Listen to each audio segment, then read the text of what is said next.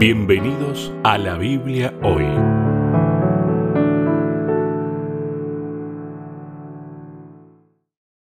Bienvenidos, una vez más, nos encontramos en la Biblia hoy. Está con nosotros el pastor Sebastián Martínez.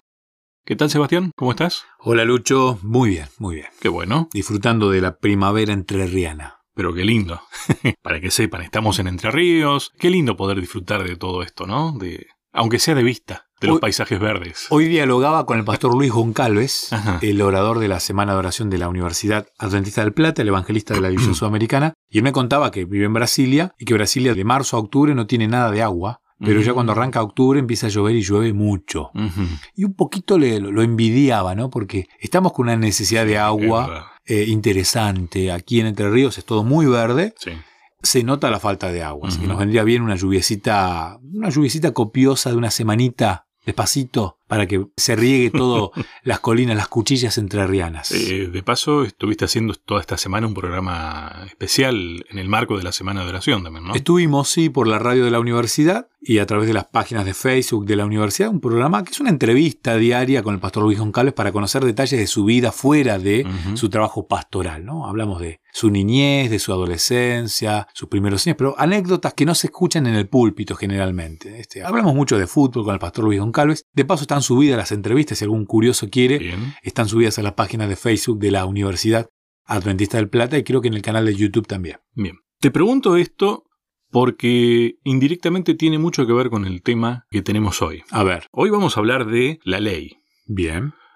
Para esta semana de, oración que pasamos, eh, mucha gente también se acerca un poco más a esto, gracias a este trabajo tuyo de conocer un poco más al pastor.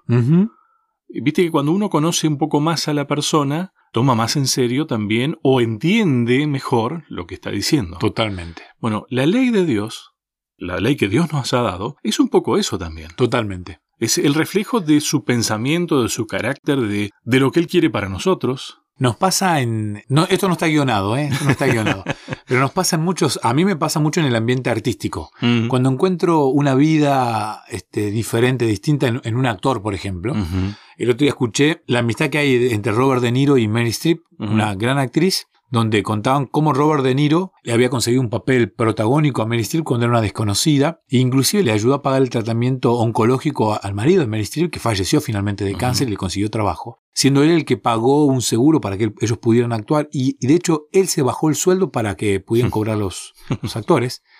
Luego del fallecimiento del marido de Mary Streep, ellos se hacen grandes amigos y ella se entera del gesto que había tenido Robert De Niro. Pero estamos hablando de mucho dinero.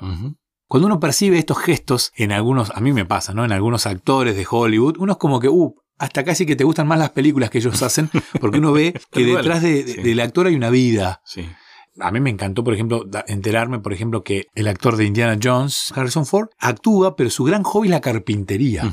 Y tiene una carpintería en su casa realmente fascinante. Está mal, pero es envidiable. Y cuando vos mirabas lo que él hacía y el amor que él tenía por la... Casi que él actuaba de hobby, porque su trabajo realmente era la carpintería. Es como que ahí las películas de Indiana Jones ahora como que me gustaban más, ¿no? Porque podía conocer a alguien más. Y pasa exactamente lo mismo, Lucho, con, con la ley de Dios, ¿no? Cuando uno conoce realmente la Biblia, la ley de Dios, uno percibe cuestiones que no había visto en Dios. Por algo es un elemento de ataque también, ¿no? Totalmente. Porque es el elemento de identidad. Yo creo que es el elemento que más ataca a Satanás porque sabes que es el que más identidad nos da. Y también es cierto que mal utilizado es una herramienta peligrosa. Totalmente. Porque caes en un lado de la calle en una, en una cuneta, ¿no? Que es el legalismo también. Totalmente. Yo tenía una pregunta pactada para hablar más adelante que tiene que ver pura y exclusivamente con esto, ¿no? Pero para introducirnos, el título es La ley como educadora. Estamos hablando de la educación. ¿Qué tiene que ver la ley como educadora? Yo creo que es fundamental la ley para la educación de cualquier ser humano. Y el texto bíblico está en Deuteronomio capítulo 6, versículo 5, que dice, y amarás a Jehová tu Dios de todo tu corazón y de toda tu alma y con todas tus fuerzas. Y uno me dice, pero la ley no son los diez mandamientos. ¿Qué tiene que ver este texto bíblico? Creo que Deuteronomio capítulo 6 nos habla de la ley resumida, que el propio Cristo, cuando se le pregunta cuál es el mandamiento más importante, él dice, bueno, amarás a tu Dios con todo tu corazón y amarás a tu prójimo como a ti mismo. Yo creo que estas dos ideas son el resumen perfecto de la ley de Dios. Y la primera pregunta que tengo aquí es, ¿qué es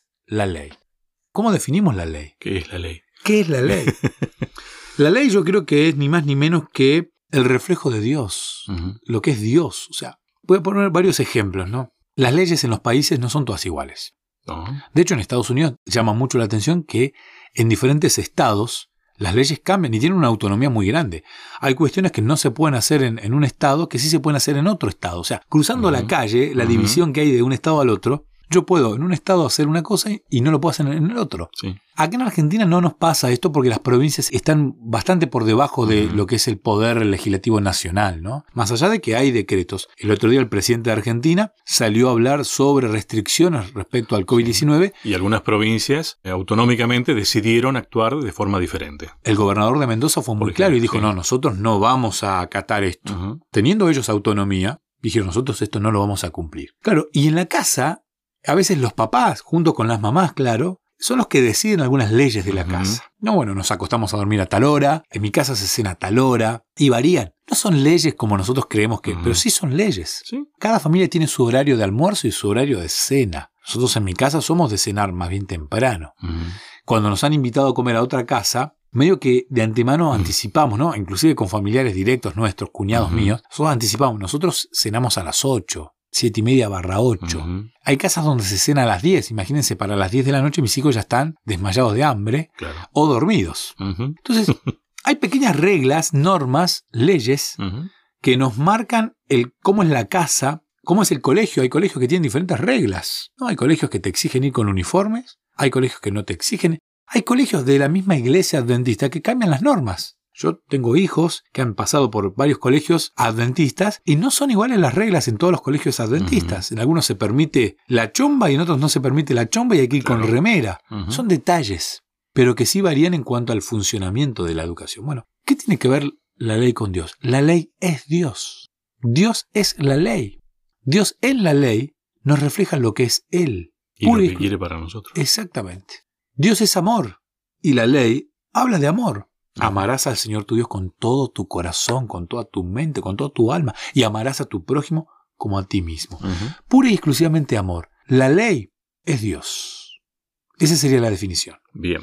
¿Dónde entra entonces algo de lo que habíamos hablado hace un tiempo atrás? El temor de Dios. Bien. ¿O lo tenías para más adelante? No, no, no, no, no. Tenía una pregunta que tiene que ver con el cielo que después me gustaría plantearla. El temor de Dios a lo largo de toda la Biblia, lo que pasa es que nosotros en nuestra limitación del castellano es donde flaqueamos y nosotros relacionamos la palabra temor con miedo, con autoritarismo. Sí, yo creo que nosotros en realidad queremos interpretar eso. Sí. Y muchas veces creo que es para poner excusa para no hacer lo que Dios nos dice que hagamos. Sí. Pero el temor, el famoso temor del que habla el Salmos, del que habla Isaías, del que habla el Antiguo Testamento, tiene que ver con la reverencia a Dios, con el respeto a Dios. O sea, hoy la imagen del rector en la universidad es una imagen de, respeto, de temor. O sea, yo no me imagino al rector entrando a la biblioteca de la universidad y que los chicos no, lo miren con, O sea, no lo van a mirar igual a él Que, que, a Sebastián Martínez, que es un capellán, que trabaja en la radio de la universidad. No nos miran iguales. Y no tiene que ver con que alguien sea mejor o peor, pero ya la investidura del cargo que ocupa genera un respeto que no tiene nada que ver con cómo es el trato en cuanto a, si es amistoso o no es amistoso. Pasa por otro lado. No, exactamente.